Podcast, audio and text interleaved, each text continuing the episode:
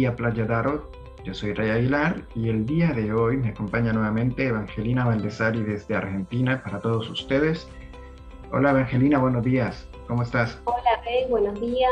Muy bien vos, muchas gracias. Es un gusto participar en tu programa nuevamente. Pues el tema va a ser bastante relacionado con la psicología y también muy divertido porque se trata sobre los efectos de los videojuegos en la salud cognitiva.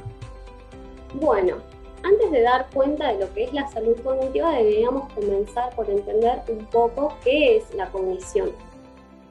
La cognición es la capacidad que tenemos todos, que tiene nuestro cerebro, para procesar la información que nos llega del medio y a su vez interpretarla. Entonces, ahora sí, la salud cognitiva implica tener el cerebro en forma, es decir, que sus funciones cognitivas, valga la redundancia, bueno, funcionen correctamente. Si pensamos en las funciones cognitivas, eh, son los procesos mentales que nos permiten hacer cosas, llevar adelante la cotidianeidad, eh, usar eh, todo nuestro cerebro. Y son ocho básicamente, como memoria, lenguaje, orientación, esta orientación que se distingue en tres, se divide en percepción, orientación personal, temporal eh, y espacial, perdón. Después tenemos lo que son funciones ejecutivas, eh, las nocias, las praxias, atención y percepción.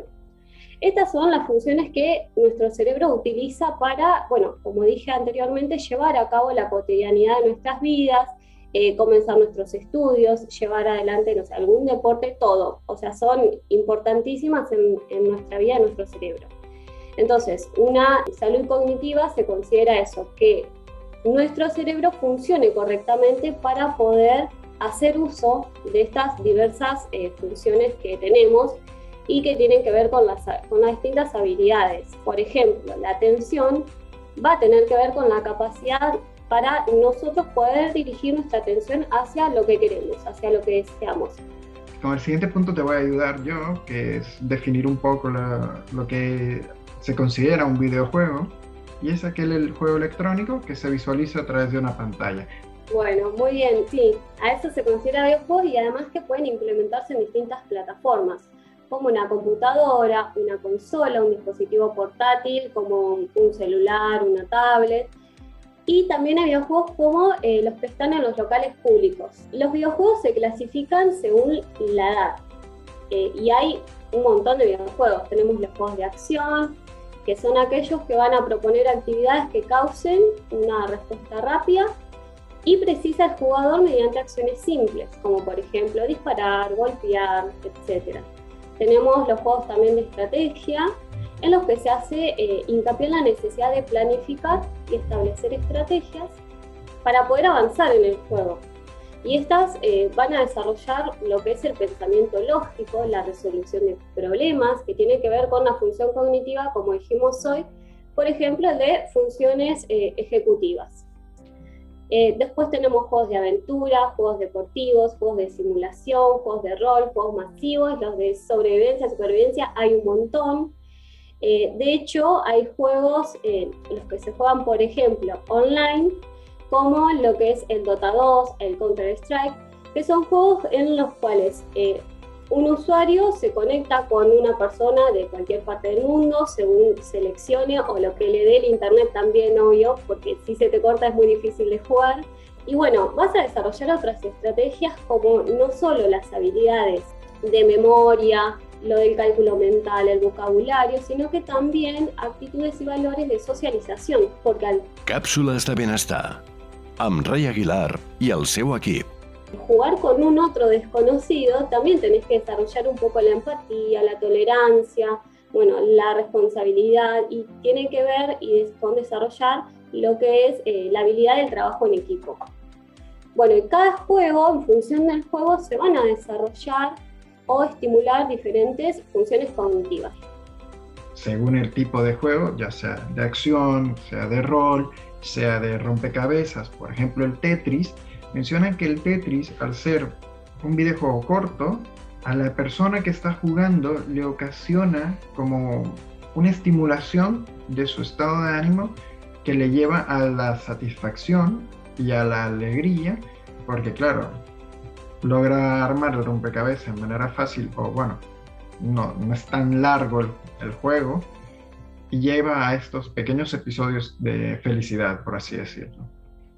Claro, te genera como una sensación de bienestar anímico. Está muy bueno y para ahora que mencionas de los adultos mayores, yo recomiendo mucho que el adulto mayor eh, comience a utilizar los videojuegos Primero por dos cuestiones. Primero porque el deterioro cognitivo en todos de nuestro cerebro comienza de los 45 años en adelante. O sea, a medida que vamos avanzando en nuestra vida en el tiempo, el cerebro y algunas neuronas se van muriendo, se va perdiendo la sinapsis entre ellas si no las estimulamos, se va deteriorando hasta que, bueno, llega la vejez y algunos tienen Alzheimer, demencia, no se acuerdan nada.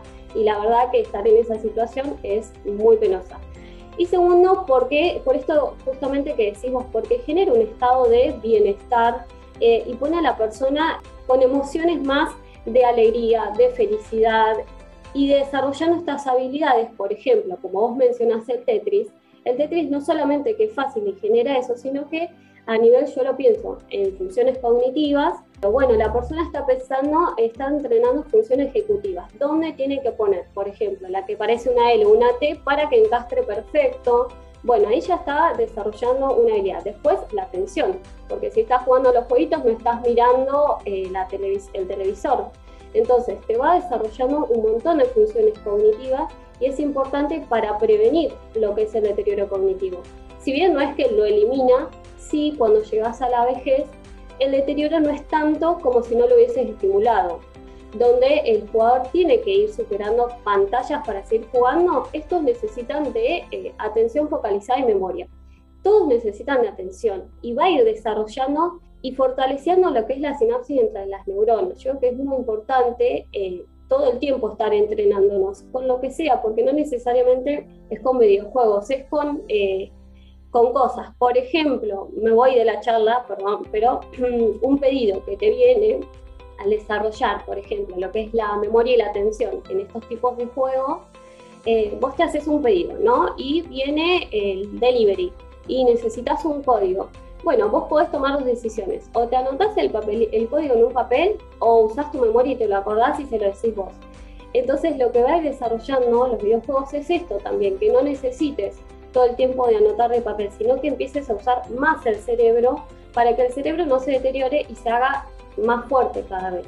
Y en 1989 se creó un primer juego de estos, no comerciales, para computadoras que se llamó Space Fortress. Este juego fue diseñado por psicólogos cognitivos como una herramienta de formación e investigación. Fue tanto el éxito que el programa de la Fuerza Aérea de Israel lo utiliza o lo utilizó en su momento, no sé si ahora mismo lo siguen utilizando porque fue hace ya 32 años, prácticamente 33, pero es esto lo que decís, el videojuego como tal ayuda a entrenarles la salud cognitiva, a mantener una buena salud cognitiva, porque te enfoca en eso, a desarrollar habilidades, a, desarrollar tu memoria, de hecho, incluso con el lenguaje te puede ayudar, sí.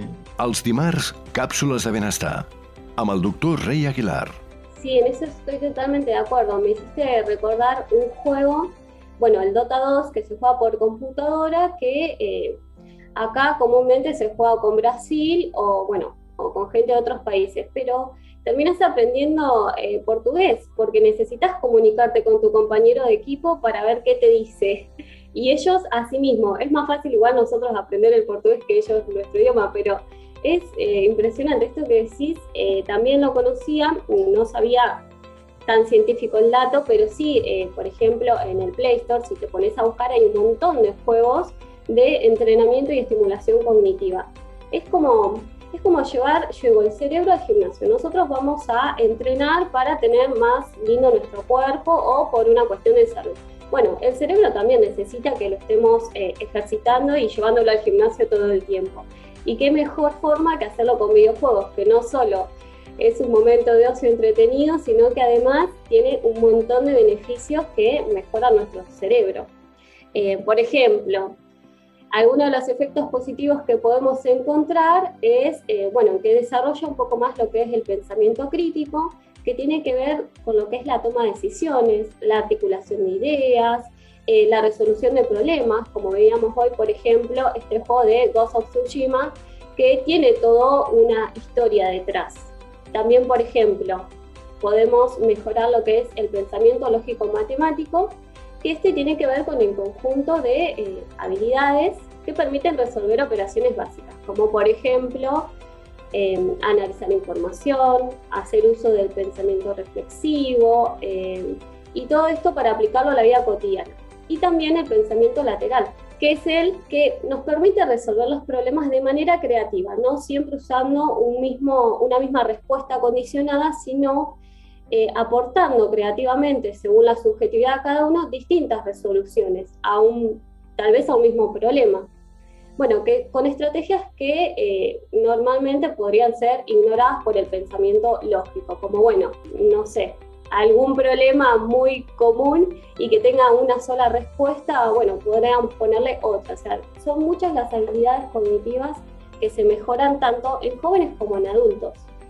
Y hoy en día, hace poco también leía en una noticia que están tratando de implementar los videojuegos para la educación. Porque si nosotros vemos los niños, es como si vos le das a elegir entre estudiar y jugar un videojuego, van a elegir un videojuego de hecho, aprenden mucho más rápido los videojuegos que lo que se enseña en una escuela.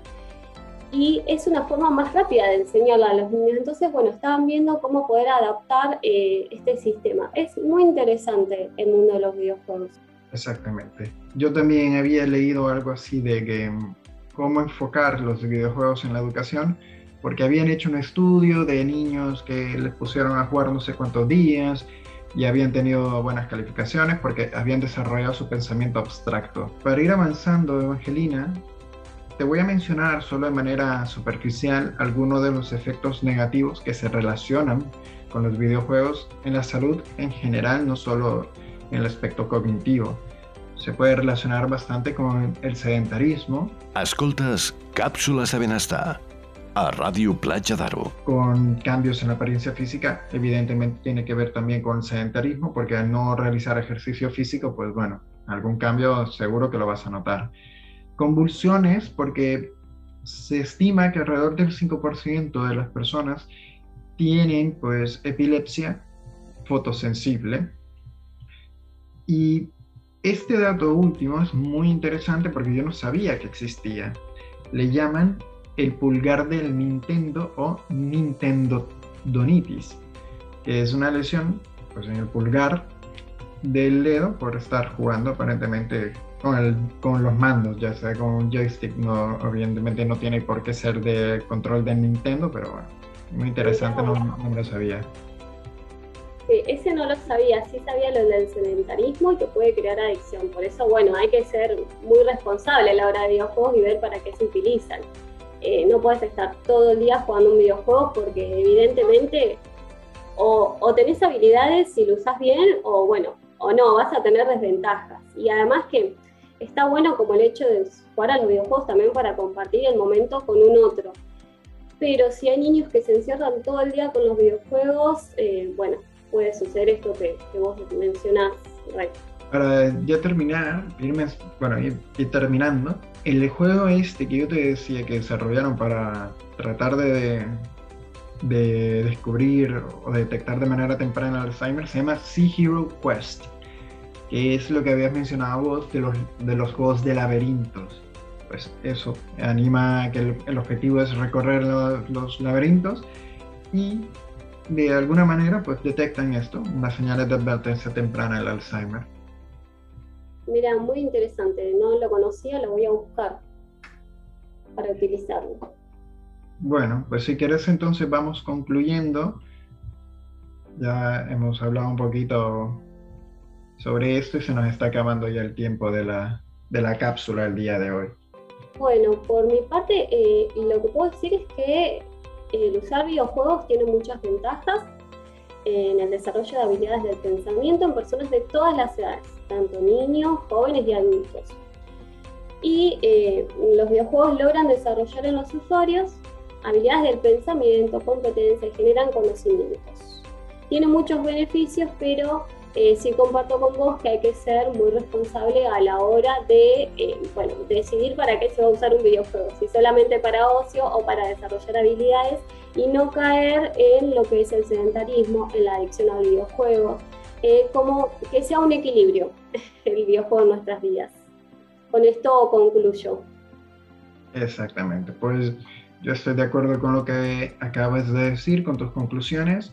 Por lo tanto, pues yo creo que es momento de despedirnos. Nuevamente, muchísimas gracias Evangelina por compartir con nosotros este tema, este espacio. Espero que tengas un feliz año nuevo. A todos aquellos que nos están escuchando, les deseo lo mismo.